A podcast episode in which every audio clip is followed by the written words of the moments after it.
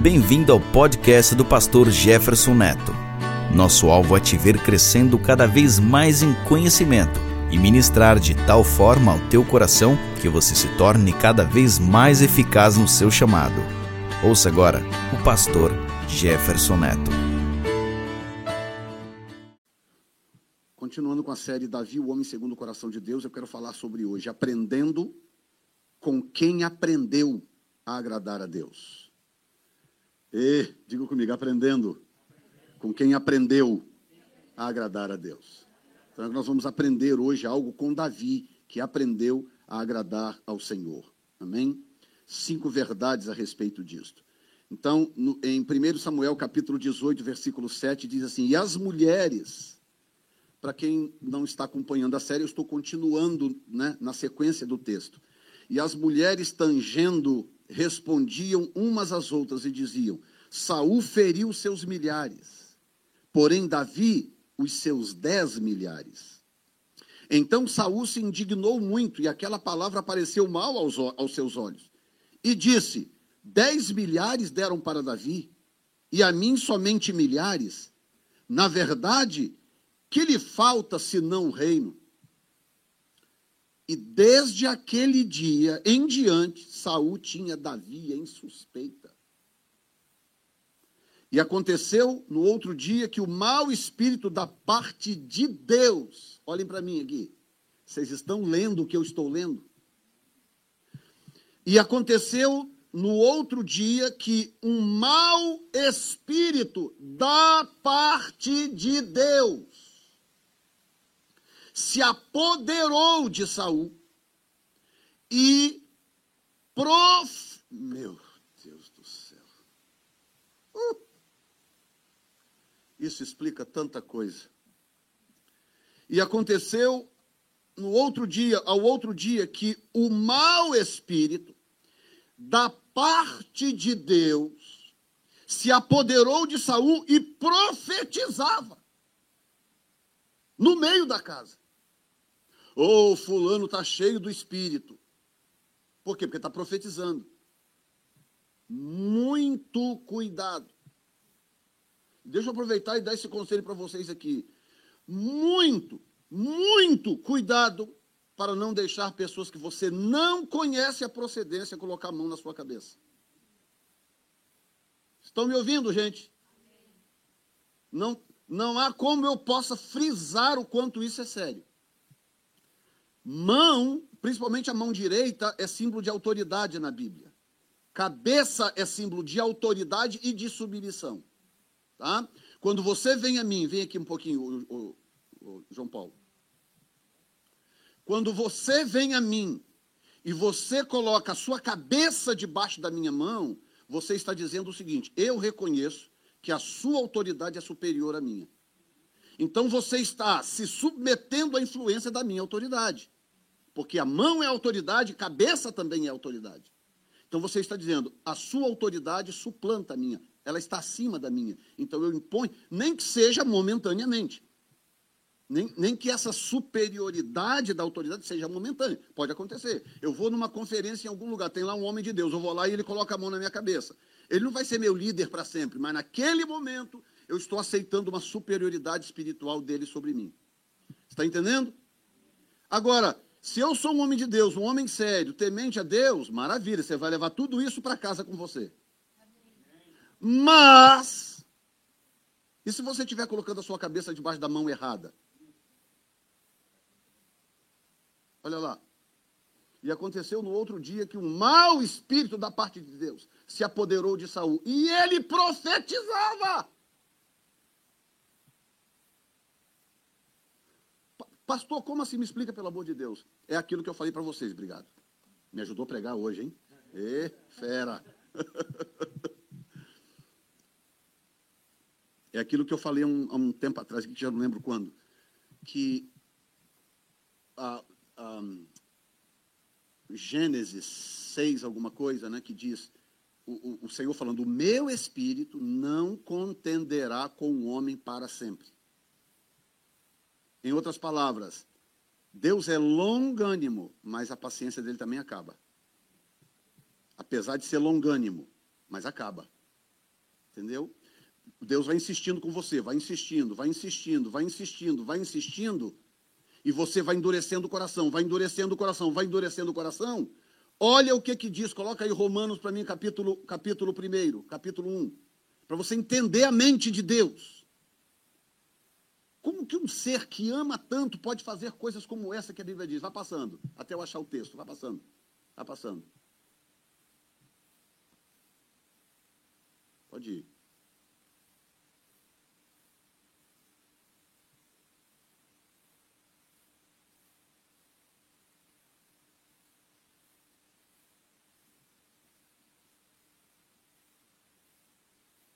Pode ir. Ok, parou, volta um pouquinho. Olha aqui. Olha só o que Paulo está dizendo. Porque nele se descobre a justiça de Deus de fé em fé, como está escrito, o justo viverá pela fé. Amém ou não? O justo viverá pela fé. Segue. Porque do céu se manifesta a ira de Deus sobre toda impiedade e injustiça dos homens escuta, que detém a verdade em injustiça. O que, que acontece quando você começa a provocar a Deus? Você começa a, a rejeitar a verdade, começa a se irar com quem está dizendo a verdade, começa a, a, a, a criar situações para proteger o seu erro, o seu pecado. A gente está falando disso esses dias, de uma pessoa que nós conhecemos, que há um tempo atrás era uma pessoa ungida, pregava a palavra e tal, e, mas tinha um, um, um, certo problema. E o que, que ela fez? Ao invés dela se arrepender e mudar de vida, ela foi, fundou uma igreja que aceitasse aquele problema. Ela fundou uma igreja, uma igreja que aceite aquela situação que ela não estava disposta a mudar. Fundou uma igreja. E a igreja está apinhada de gente lá em São Paulo. E a gente estava vendo um vídeo esses dias com a pessoa no vídeo e completamente seca, cauterizada, mente cauterizada, seca, seca, seca. O Espírito Santo longe de tudo. Mas por quê? Porque chega um ponto que a pessoa fala: Não, eu não quero essa verdade, eu prefiro essa mentira. Aí o que, que acontece? Próximo. Quem está aí? Porquanto o que de Deus se pode conhecer, nele se manifesta, porque Deus o manifestou. Me ajuda aí, Julia, mais rápido. Porque as suas coisas invisíveis desde a criação do mundo, tanto o seu eterno poder como a sua divindade se entendem claramente se veem pelas coisas que estão criadas para que eles sejam inexcusáveis. Ele está dizendo o seguinte: não tem desculpa, não tem como a, a, você ignorar a existência de Deus. A prova é muito evidente, é isso que ele está falando. Não vai ter desculpa! As provas são muito claras. É muito evidente que Deus existe. Porquanto, tendo conhecido a Deus, não glorificaram como Deus, nem lhe deram graças. Antes, em seus discursos se desvaneceram, e o seu coração insensato se obscureceu. Dizendo-se sábios, tornaram-se loucos. E mudaram a glória do Deus incorruptível em semelhança da imagem de homem corruptível, e de aves, e de quadrúpedes, e de répteis. Por isso também, aqui vem, por isso também Deus os entregou Deus os entregou às suas concupiscências de seus corações. É mais ou menos o seguinte: ok, você ama tanto esse pecado que você está disposto a abrir mão da minha verdade por causa do seu pecado, né? Então eu estou entregando você ao seu pecado. Você vai viver agora do seu pecado. É o caso de Saul. Deus tentou uma vez, duas, três, e o cara desobedecia, tratava aquilo com desprezo. Na terceira vez que Deus fez um teste de obediência com Saul, que Saul desprezou a palavra de Deus. Samuel veio e falou assim: por que, que você fez isso? Por que, que você não obedeceu o que Deus mandou você fazer? Ah, porque não sei o que. Tá, a ordem era: vai lá nessa guerra, destrói tudo. Põe fogo na cidade, destrói tudo. Mata os animais, tudo. Por que, que Deus daria uma ordem dessa? Deus tinha suas razões. Uma delas é porque naquela época havia uma, uma, uma raça geneticamente modificada havia, havia uma raça tão ruim que foi alterada por, por influências demoníacas, de onde saíram gigantes e uma série de outras, de outras pessoas com uma, com uma inclinação tão absurda para o mal que o único jeito era Deus exterminar aquela raça. E Deus falou com Saul: vai lá e destrói tudo. Tudo, hein, Saul? Ok, ele foi lá, papapá, foi destruir uma parte, aí viu lá um curral com umas ovelhas bonitinhas, umas vacas gordinhas de, de leite, tudo bonitinho. Ele falou: Ah, eu acho que não tem problema salvar aquelas ovelhinhas ali. aquelas vaquinhas. E o rei, ao invés dele mandar matar o rei, ele pegou o rei e trouxe vivo. Aí chegou no arraial, tá aquela festa, todo mundo celebrando a vitória. Aí vem Samuel e falou assim: por que, que você não obedeceu à ordem de Deus? Já era a terceira tentativa de Deus. Por que, que você não obedeceu à ordem de Deus? Não, eu obedeci. Aí Samuel falou assim: então que barulho é esse que eu estou ouvindo aí dessas ovelhas e essas vacas? Ah, não, não preocupa não, Samuel. Isso aí eu poupei porque elas estão muito bonitinhas, muito gordinhas. Muito. Eu trouxe até, inclusive, para oferecer um sacrifício ao Senhor. Aí Samuel falou assim: por que, que você acha que o Senhor se agrada tanto de sacrifício, mais de sacrifício do que de obediência? Samuel disse: o Senhor não está buscando sacrifício, ele está buscando obediência. Obediência. Aí Samuel virou e falou assim: hoje. Gente, isso mexe comigo toda vez que eu falo. Toda vez que eu falo. O Senhor virou para ele e falou assim: Saul, hoje Deus teria confirmado o teu reino para sempre. Esse, esse foi o último teste que Deus fez, porque hoje Deus ia fazer uma aliança com você, Saul. Deus ia confirmar o seu reino para sempre. Sabe o que Samuel estava dizendo? Samuel estava dizendo, sem saber, Saul, a aliança messiânica seria contigo. Mas você desobedeceu a Deus, você priorizou a sua vontade e o seu pecado. Aí, Saul, ouvindo um negócio desse, porque se eu ouço um negócio desse, meu Deus, eu caio no chão, eu rasgo a roupa, eu jogo terra na cabeça, eu, eu, eu, eu, eu me despedaço, eu me humilho diante de Deus, eu peço misericórdia, eu faço qualquer coisa. Aí Samuel falou assim: Deus te rejeitou, você não será mais rei. Deus já foi em busca de um homem segundo o seu coração. Aí Saul vira para Samuel, falou assim: tudo bem, mas será que você pode pelo menos sair lá fora comigo de braço dado para o povo pensar que está tudo bem?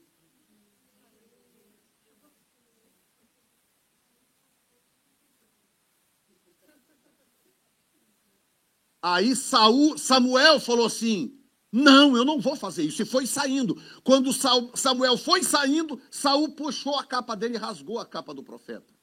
E Samuel falou assim: Assim rasgou de ti o Senhor o teu reino. Assim rasgou de ti o Senhor o teu reino. Aí o que que acontece? Momento de adoração aqui, quem é que está tocando aí? Glória a Deus. aí o que, que acontece? Quando Saul dá uma daquela que rasga a capa do profeta, o profeta falou assim: o Senhor acaba de rasgar o teu reino. Aí, verso 10: Então, no outro dia, que o mau espírito da parte de Deus, aí Deus, que é controlador de tudo, Deus é Senhor dos anjos, dos demônios, Senhor de Satanás, Senhor dos homens, Senhor da terra e do universo. Ele governa todas as coisas. Existe um trono na eternidade e ele está ocupado. Quem se assenta nele é o nosso Deus. O Senhor falou: ok, está liberado, pode ir lá. Falou para os demônios: está liberado, pode ir lá e se apoderar de Saul porque eu já o rejeitei. Olha o capítulo 16, gente, que nós acabamos de ler na abertura dessa série. O Senhor vira para Samuel e fala: Samuel, por que você está tolerando Saul ainda, se eu já o rejeitei? Deus já tinha liberado um demônio.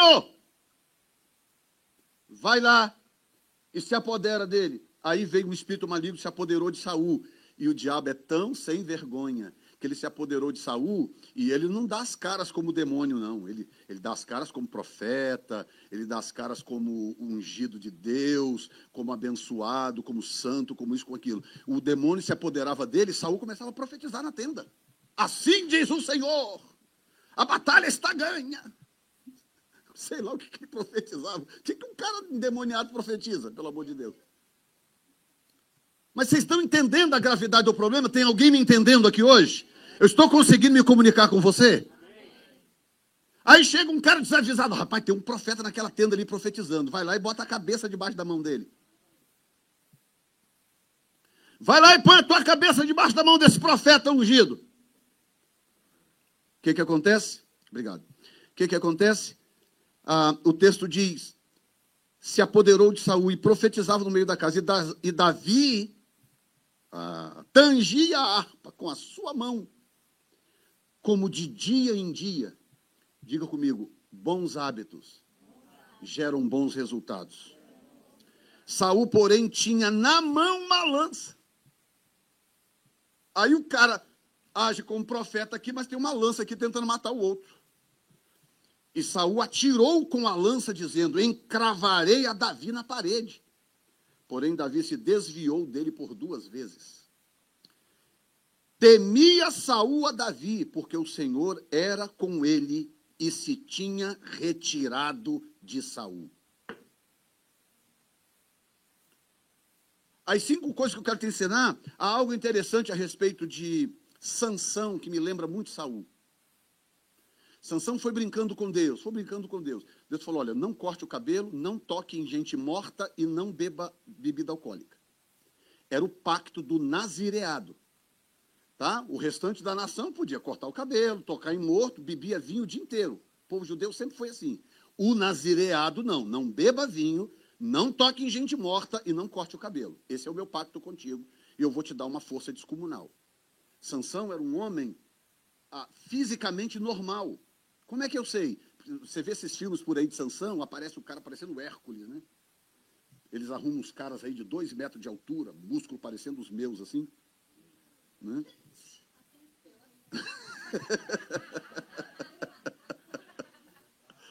Você vê, né, rapaz? Um momento santo, né? Aí o que, que acontece? Mostra aqueles caras robustos e tal. Como que eu sei que ele não era daquele jeito? Ora, pelo óbvio, porque Dalila ficava intrigada. De onde vem esta força, pelo amor de Deus? Os filisteus ficavam falando, não é possível. Da onde que vem essa força? Ou seja, não era óbvio, porque ele era um homem fisicamente normal, mas com uma estrutura uma estrutura interna, óssea e muscular, mesmo que não fosse aparentemente robusta, fora do normal. Ele foi criado para isso. Ele, ele, foi gerado no ventre para isso. Então o espírito vinha sobre ele, de vez em quando o texto diz, e o espírito se apoderou de Sansão. O espírito se apoderou de Sansão e viu uma força descomunal. Havia na cidade de Gate, no, no, no, no reino dos filisteus, ah, um portão, toda a cidade era murada e tinha portões. E tinha o portão de Gate, que eles alegam que pesava, é, eram dois portões, né? A porta, a porta fechava assim, dois portões que pesavam em torno de 600 quilos cada portão. 600 quilos. A Bíblia diz, e eu só acredito porque é a Bíblia que diz, que Sansão, bravo, muito irritado, foi lá, agarrou o portão com a mão chumbado em pedras. 600 quilos. Ele arrancou o portão com a mão. Pá! Arrancou o portão. Botou o portão na cabeça e andou não sei quantos quilômetros. E jogou o portão lá não sei aonde. É um absurdo. Era um negócio fora do normal. Que maravilha. Mas onde é que está o segredo? O Espírito se apoderou de Sansão. O Espírito se apoderou de Sansão. Aí Sansão foi brincando, brincando, brincando, brincando. E Deus falando, não faça isso, isso e isso, que eu vou ser contigo. Ok. Aí ficava brincando. Aparecia uma mulher bonita aqui, ele brincava ali. Aparecia uma ali, ele brincava Até que apareceu Dalila. Apareceu Dalila. Imagina Dalila com o espírito de Jezabel. E a, corre porque é trouble. Aí o que que acontece? Começa, foi brincando, é, não sei o que e tal. Da onde vem a sua força? Ah, se você me, me amarrar com sete cordas molhadas e, e, depois sete cordas secas, eu perco a força. Aí ela dava um sonífero para ele lá e ela amarrava ele. Daqui a pouco, lá vem os filisteus! Ele quebrava como se fosse, o texto diz, como se fossem linhas de tear. Cordas, cordas, sete voltas, o, o Cris sete voltas com cordas molhadas e sete voltas com cordas secas. E ele quebrava como se fossem linhas. Ah, você me enganou, você me enganou. Qual é o segredo da tua força? Bom, então agora eu vou dizer: é o seguinte: se você. Aí, nem lembro agora quais são as outras, me ajudei. Se você fizer. Hã? Ah, se você der sete tranças no meu cabelo, eu fico como qualquer outro homem. Aí botava o cara para dormir, ia lá e tu, tu, tu, sete tranças. Daqui a pouco, Sansão, os filisteus estão aí. Levantava ele e quebrava a casa. Mas foi brincando, foi brincando. E Deus está sentado no trono lá olhando. E ele está brincando, está brincando. Chegou um ponto que Deus falou assim para o seu espírito: se retire dele.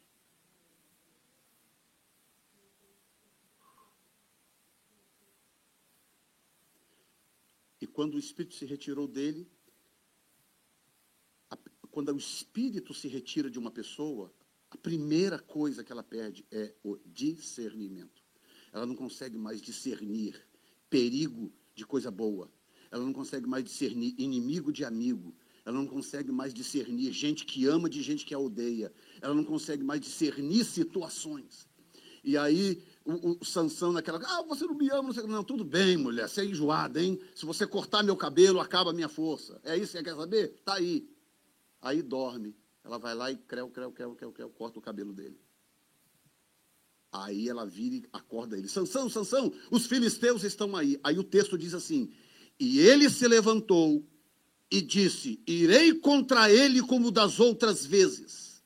Mas não sabia que o espírito se tinha retirado dele. Ou seja, não eram os músculos do cara, não, era os, não eram os ossos, não era, não, não era excesso de testosterona, era o espírito. Era o espírito. Qual é a sua habilidade? Você é o quê? Canta bem, prega bem, fala bem. O que, que você faz? Você é um bom empresário, você é o quê? Aí você está achando que você que é o cara, você que é a mulher. E o Senhor está te dizendo: não é você, é o meu espírito em você. O meu espírito em você faz com que você seja o que é. E você pode ir muito mais longe ainda ninguém vai poder te deter enquanto o Espírito de Deus estiver em você.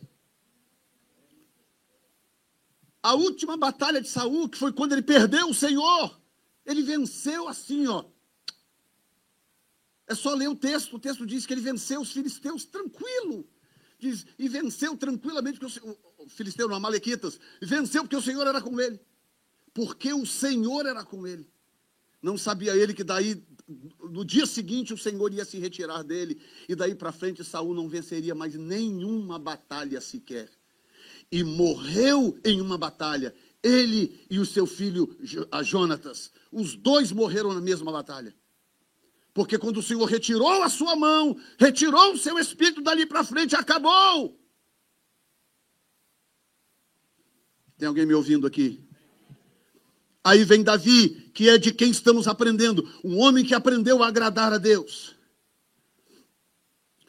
Aí a primeira lição que eu aprendo está no verso 7, e as mulheres tangendo respondiam umas às outras e diziam: Saul feriu os seus milhares, porém Davi os seus dez milhares. Então, número um, escute: deixe que os outros falem dos seus frutos. Você não precisa sair por aí vendendo os seus frutos. Você não precisa sair por aí falando dos seus dotes, falando do que você acha que é, ou do que você é capaz. Deixa que as pessoas falem. Se o meu fruto for o que eu penso que é, você vai falar dele, eu não preciso falar. Você que vai falar dele.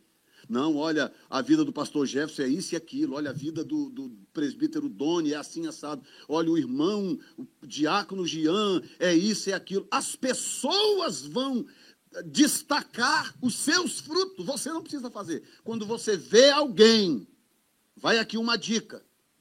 Essa eu vou dar de graça. Quando você vê alguém muito preocupado em dizer o que ela é e o que ela sabe e do que ela é capaz, desconfie.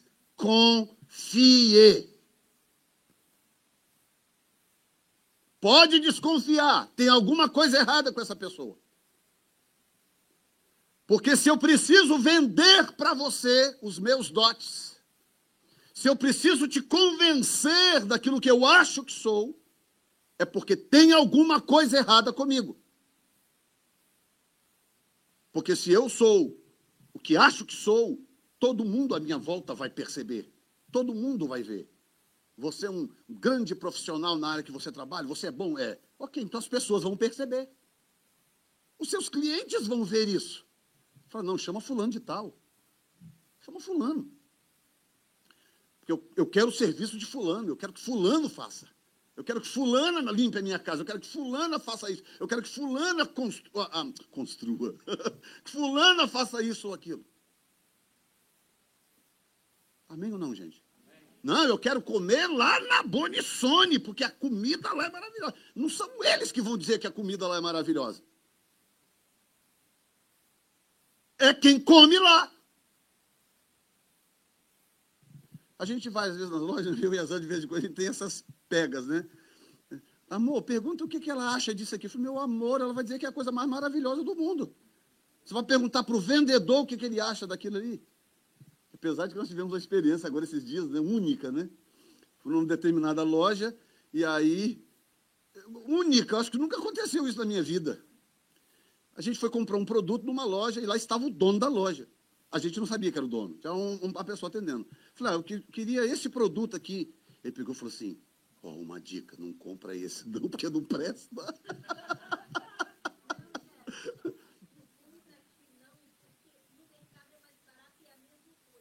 Ah, barato. Não, ó, esse aqui é muito grande para você. É verdade. Compra no mercado que você vai encontrar menor e mais barato. Esse aqui é grande demais e muito caro. E é a mesma coisa. Aí eu, eu pensei, gente. Aí ele virou e falou para o vizinho. Ele virou para nós e falou assim: e só para vocês ficarem tranquilos, eu sou o dono da loja. eu não estou traindo o meu patrão, eu sou o dono da loja. Falei, meu Deus, precisamos de mais gente assim. Ou seja, você dizer que você é bom é uma coisa, outra coisa é o outro dizer que você é bom. É as pessoas à sua volta dizendo, fulano é bom. Poxa, quando fulano canta, minha carne treme, eu sinto a presença de Deus. Quando fulano prega, eu sou abençoado. Quando a, a, fulano me trata de uma maneira que eu me sinto, me sinto valorizado, valorizada. Deixe que as pessoas cantem a seu respeito. Qual era o problema de Saul? Saul se achava o cara. A Bíblia diz que ele era o mais alto de Israel. O segundo homem mais alto em Israel batia no ombro de Saul. O cara era grande. Musculoso, forte, boa aparência. Inclusive, ele foi escolhido por causa disso, porque Deus queria ensinar uma lição para o povo. É uma outra história que eu não vou entrar agora, mas ele foi escolhido porque ele era um cara de boa aparência, boa pinta, alto, forte, musculoso, o mais alto de Israel. Então Saul se achava o cara. Aí de repente chega um menino de 17 anos, começa, vai, aí entra para o exército, o tempo vai passando, 18, 19, e Deus dá uma graça para esse menino. Toda a guerra que Davi, Davi reinou em Israel 40 anos. Todas as guerras de Davi ele venceu com facilidade. Todas. Não existe uma única derrota no histórico de Davi. Aí o tempo vai passando, o povo está notando. Aí quando eles voltavam da guerra, aí começava a cantoria, né? Ah, Saul feriu seus milhares, mas Davi seus dez milhares. Aí Saul começou a ouvir aquilo. Não, que negócio é esse? Acerta isso não. Estão dizendo, estão creditando a Davi dez milhares e a mim só milhares. Aí vem a famigerada em inveja. É possível? Como, como, que ele, como que ele comprou essa casa? Como que ele arrumou esse trabalho? Como que ele conseguiu isso? Como que ele fez aquilo? É o espírito maligno de inveja. Lembra do espírito maligno? Um espírito maligno da parte de Deus veio e se apoderou dele. E aí mantém o cara enganado, que o cara está profetizando. Não, eu estou profetizando. Deixe que as outras pessoas falem dos seus frutos. Número dois, você pode ser desprezado. Guarde isso, hein? Escreva isso na sua testa, assim, ó. Você pode ser desprezado por procurar viver corretamente.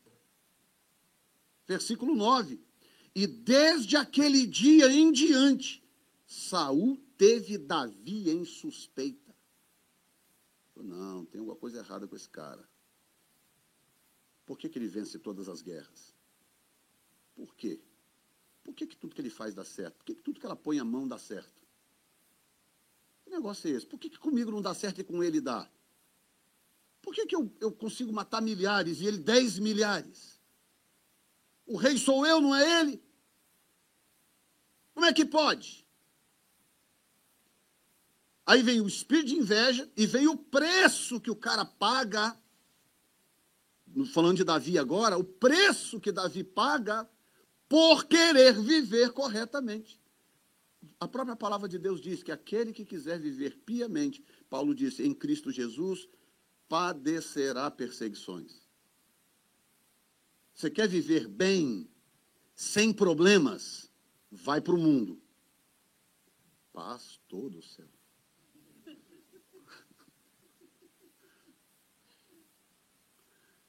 É, você quer viver bem, tranquilo, sem nenhum problema? Vai para o mundo.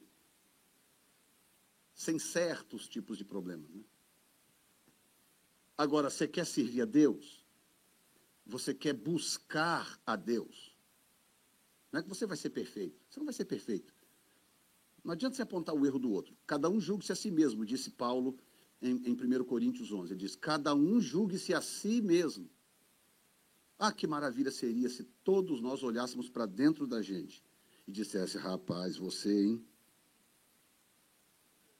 Jefferson, Jefferson. Olha que coisa terrível que Jefferson fez. Se cada um olhasse para si, já pensou que maravilha seria? O que, que a Bíblia diz? Cada um considere o outro superior a si mesmo. A Bíblia está sendo coerente. A Bíblia está dizendo assim: julgue você a si mesmo. Olhe para o outro como se fosse maior.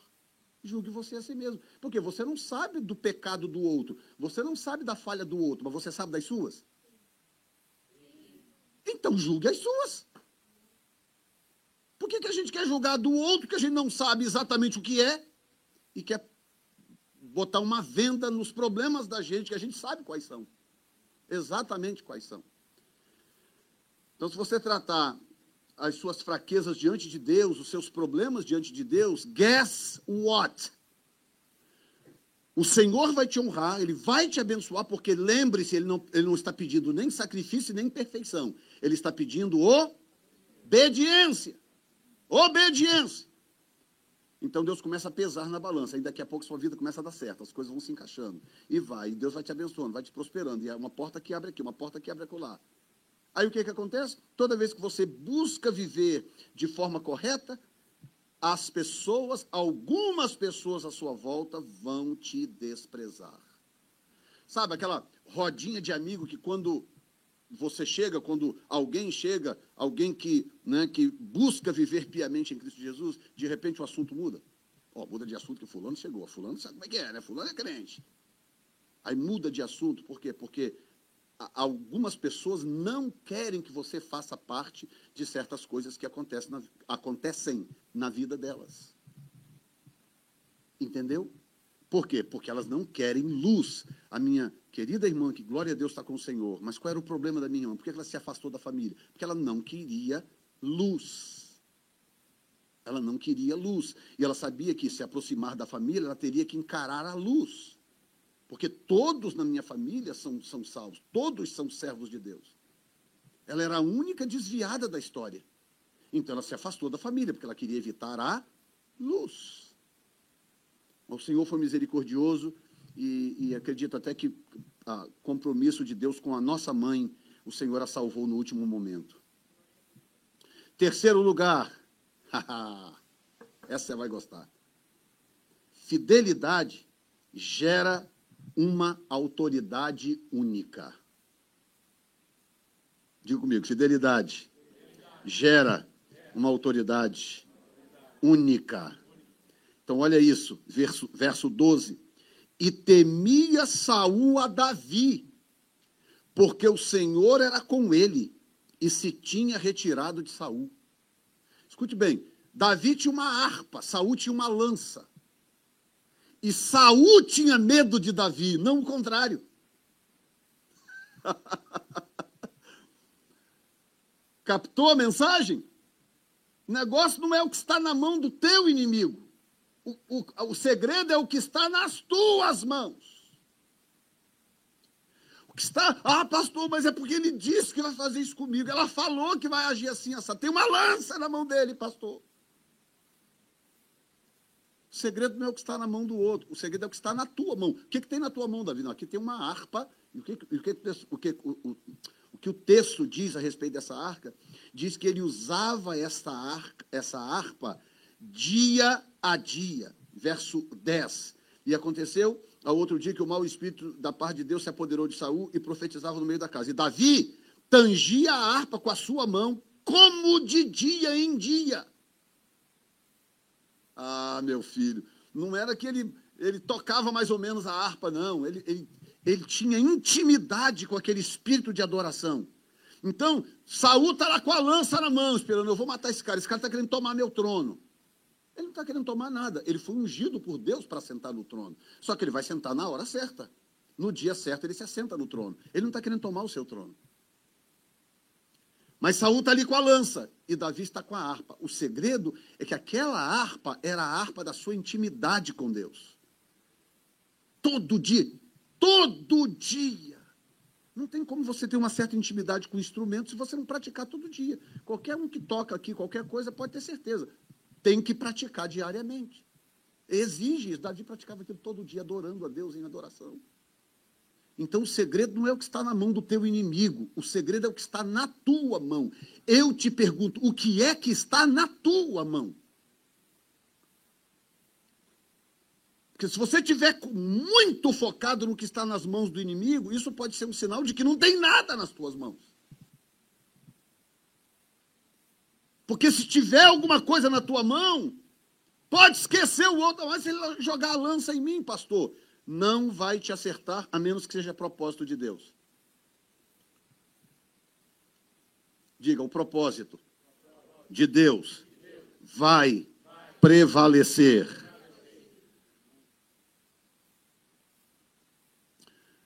Número 4, a prudência te fará entrar e sair bem de qualquer lugar. Olha o verso 14, gente. Davi se conduzia com prudência em todos os seus caminhos, e o Senhor era com ele. Diga prudência. Mais uma vez. Terceira para o Espírito Santo. Uma pessoa prudente, ela transita bem, ela vai em qualquer lugar, ela sai de qualquer lugar, ela não tem aquele medo absurdo de se contaminar com qualquer coisa. Isso é um medo religioso. Paulo disse o seguinte: olha, eu faço qualquer coisa para chegar a ganhar alguns. Eu me finjo de fraco, me finjo de forte, eu faço qualquer coisa para ganhar alguém. Ou seja, a maturidade cristã de Paulo chegou a um ponto em que Paulo não estava preocupado de ser contaminado por alguma coisa. Ele já, ele já tinha vencido essa curva. Era um homem prudente, ele sabia bem se comunicar. Se eu chego num lugar onde tem pessoas muito educadas, muito cultas, eu tenho que saber me comportar. Se eu chego no meio de gente simples, um, um grupo de gente normal, do, do, do, do, interior de algum canto, eu tenho que saber me comportar no meio dessas pessoas. Eu estou lidando com um, um, um cliente em potencial que pode. Eu tenho que saber lidar com essa pessoa. Eu estou dentro da igreja, eu preciso saber lidar com aquele ambiente. Prudência. Ou seja, eu, eu, eu me comporto apropriadamente de acordo com cada ambiente. Estão entendendo? E aí o que, que acontece? À medida em que você começa a agir prudentemente, as pessoas à sua volta começam a perceber. E elas passam a te respeitar. Já aconteceu com vocês também, certamente, com a maioria pelo menos, de às vezes ah, amigos que nós temos ou pessoas com quem nos relacionamos lá fora, seja na escola, no trabalho, na, enfim, em sociedade, que não conhecem o Senhor, mas você tem que se relacionar, né? às vezes colega de trabalho, isso e aquilo, mas a pessoa sempre te respeita.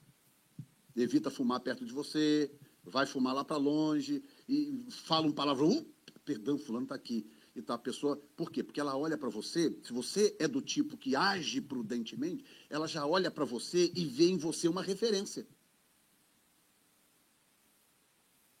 Amém ou não?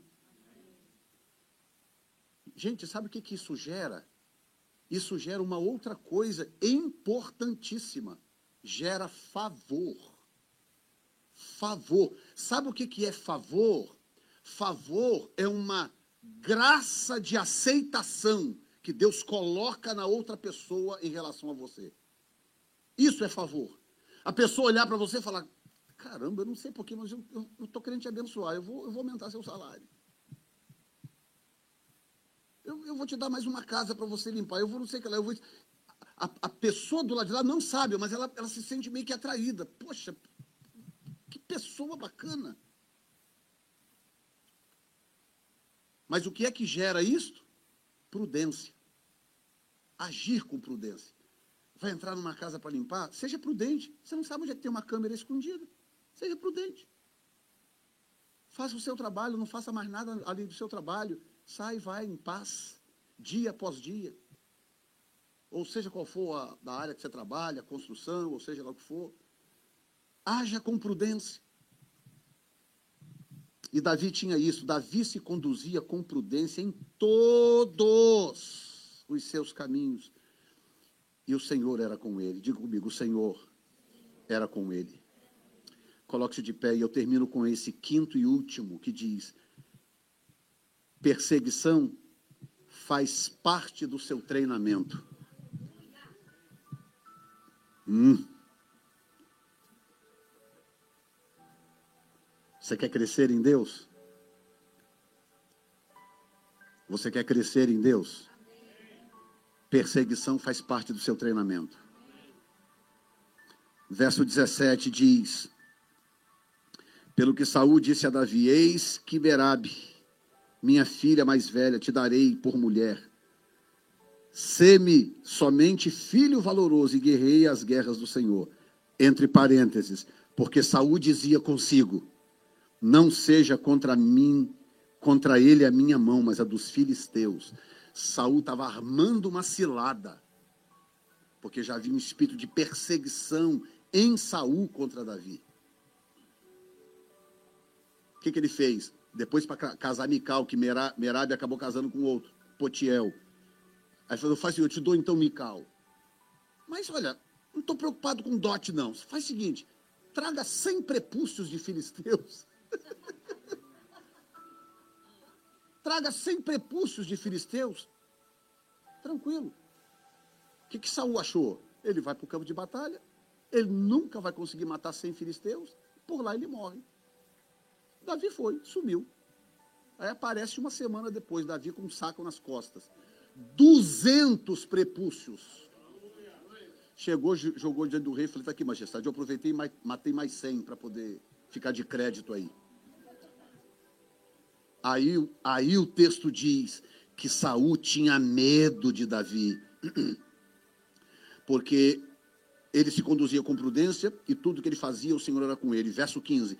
Vendo então Saul que tão prudentemente se conduzia, teve receio dele. E aí eu termino com o verso 16. Porém, todo Israel e Judá amavam Davi. Por quê? Porquanto saía e entrava diante deles. Eu vou terminar agora com algo que eu quero dizer para vocês. Ouça o que esse texto acabou de dizer. Tudo que Saul tentou, tudo que Saul fez para matar Davi, ou desmerecer Davi, ou desacreditar Davi, funcionava ao contrário. O povo ia amando cada vez mais Davi. Por quê? Pensa agora comigo. O rei está tentando fazer tudo para desacreditar o cara. E o tempo passava e o povo amava cada vez mais a Davi. O texto explica por quê. Porque ele, Davi, saía sempre adiante deles. Em outras palavras, Davi estava sempre trabalhando para o benefício da nação, benefício do povo. Então, Saul se esforçava do lado de cá, mas o povo está vendo, mas pera um pouquinho, a única coisa que ele faz é guerrear as nossas guerras. Ele abençoa a gente, ele protege a gente, ele faz isso, ele é um homem de Deus. Então o tiro saía pela culatra. Você não precisa se defender. Está me ouvindo, gente? Nesse dia especial de Pentecostes, a palavra de Deus para nós é essa. Você quer, você quer ter o favor do Senhor, a proteção do Senhor? Trabalhe, faça o seu melhor. Não fique procurando projeção, trabalha! Faça o seu melhor. Porque a comunidade vai notar, epa, pera um pouquinho, tem algo de Deus nesse rapaz, tem algo de Deus nessa moça. Por quê? Porque ele e ela está sempre adiante de nós, sempre indo, sempre batalhando as guerras do Senhor, sempre orando, sempre intercedendo, sempre pagando um preço. Vocês sabem que igreja tem disso, né? Igreja tem sempre isso. Um grupo pequeno que paga preço dobrado pela maioria. E não é o pastor que escolhe esse grupo. A partir de hoje estou escolhendo aqui um grupo pequeno para pagar o preço pela maioria. Fulano, ciclano, beltrano, tarará. Não é isso, não é o pastor que escolhe esse grupo. São as pessoas que se apresentam, são as pessoas que se predispõem, e o tempo vai passando e aquilo vai ficando cada vez mais claro quem são as pessoas que estão predispostas a pagarem um preço maior do que as outras. Qual é a consequência inevitável? Promoção divina. Deus começa a promover essas pessoas. É uma consequência inevitável. Porque Deus é justo. E, e a Bíblia diz que Ele é galardoador. Ou seja, Deus é recompensador. O que eu falei no momento da oferta, né? Deus é a pessoa mais prática que existe no universo, mais prática. Não entenda Deus errado pelo amor dele. Deus é muito prático. Deus chega para o caboclo e fala assim: se você obedecer as minhas palavras, as palavras que estão escritas no livro da lei, se você for fiel e obedecê-las, eu vou fazer chover na sua terra. No dia da colheita vai ter colheita. Se você desobedecer a minha palavra e fizer o contrário do que está escrito ali, eu vou reter a chuva na sua fazenda. No dia da colheita não tem colheita. Tem como ser mais prático do que isso, gente? Sim ou não? Não. Não tem como ser mais prático do que isso. Essa noção de que Deus é religioso, nós que criamos. Deus é um, Deus é um, o Senhor de um reino. E ele está visando lucro, ele quer lucros. Aí aquilo que quantas vezes eu já falei aqui. Aliás, o Senhor mesmo já nos falou aqui, até por palavra profética. Eu estou em busca de pessoas para prosperar. Lembro disso uma vez que o Senhor nos falou aqui? Eu estou em busca de pessoas para prosperar. Ah, pastor, porque o senhor não falou isso antes, pastor? Eis-me aqui, Senhor. Mas não é assim que funciona. Não é assim que funciona. A gente se apresenta de outra forma. A gente se apresenta com um comportamento diário. Você precisa gerar um perfil diante de Deus.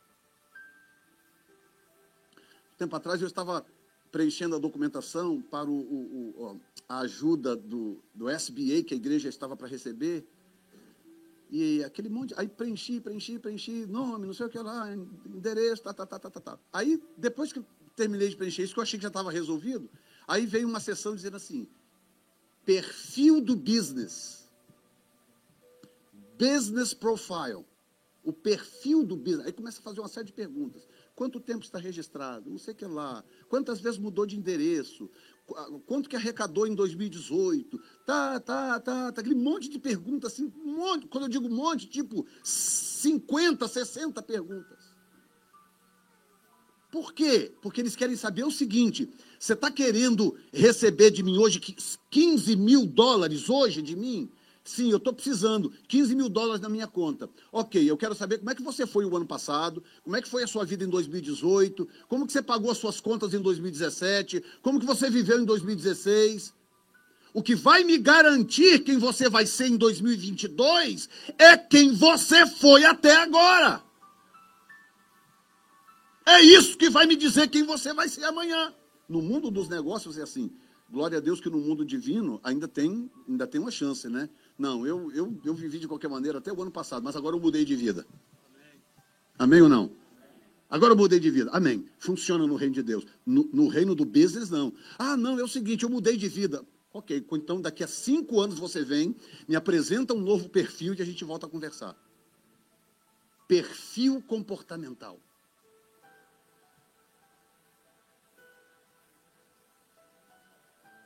Não sei se você sente temor nesta manhã. Se o seu coração captou o que o Espírito Santo nos trouxe nesta manhã, em todo momento, adoração, louvor, mensagem, oferta, todos os momentos. Estou grato a Deus por este dia tão especial. Feche os seus olhos neste momento.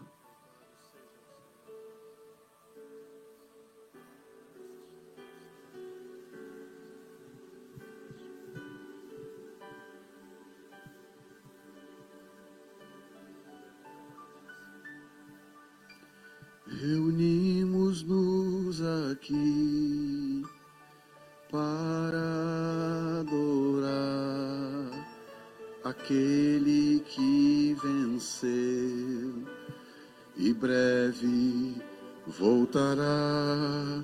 Sua glória está aqui. Eu já posso te sentir, Rei dos Reis no teu lugar. Exaltado sobre o trono, nós nos rendemos a ti.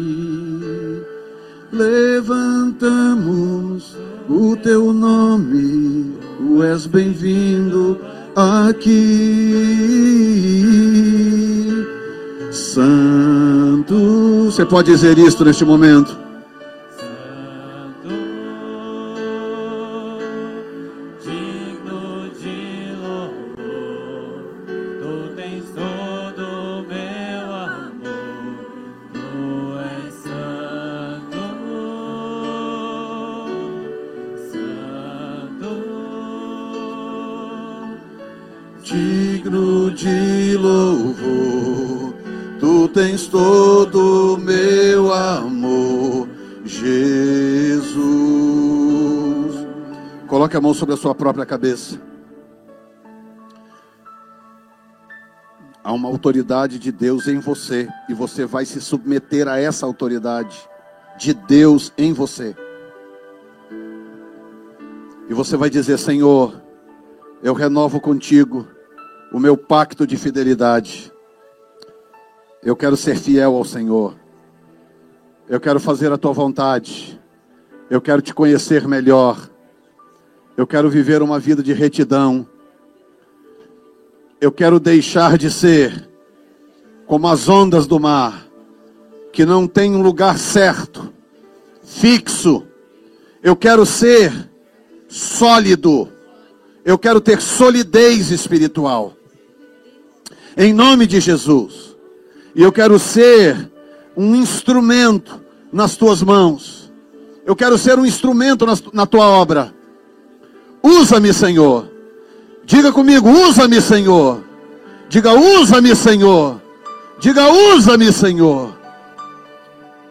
Pai, nesta manhã nós te agradecemos. Obrigado, Senhor. Nós contamos o homem por 49 dias, até o dia de hoje, por crer, entender que há promessas na tua palavra quando nós obedecemos o que quer que seja que ali esteja escrito. E nós nos apropriamos do que o Senhor liberou sobre nós nesta manhã, do que será liberado sobre nós esta semana, nós nos apropriamos, em nome de Jesus. Declaramos que sem ti nada podemos fazer, como o Senhor Jesus disse em João 15. Nada podemos fazer sem o Senhor, portanto não vamos nem tentar. Nós queremos sempre tentar com o Senhor. Abençoe a minha casa, Senhor. Abençoe a minha vida, meu trabalho, essa semana, meu business. Abençoe aquele que está planejando, ó oh Deus, abrir o seu próprio business. Abençoe aquele que está em processo de legalização. Abençoe aquele, abençoe aquele que está esperando o momento. Abençoe esta lei que está tramitando pelo Congresso Nacional para beneficiar aqueles que são trabalhadores. Pai, em nome de Jesus, eu abençoo os que nos assistem online. Abençoa os que vão assistir depois gravado, Senhor. Aqueles que acompanharam a contagem do Homer, aqueles que estão se propondo a viver segundo os segredos da tua palavra. Pai, muito, muito, muito obrigado. Nós te exaltamos em nome de Jesus. Amém, Senhor. Você pode dar um aplauso ao Senhor de gratidão nesta manhã. Já que você foi abençoado por este podcast, compartilhe com alguém que também precise de uma palavra de encorajamento. Deus te abençoe.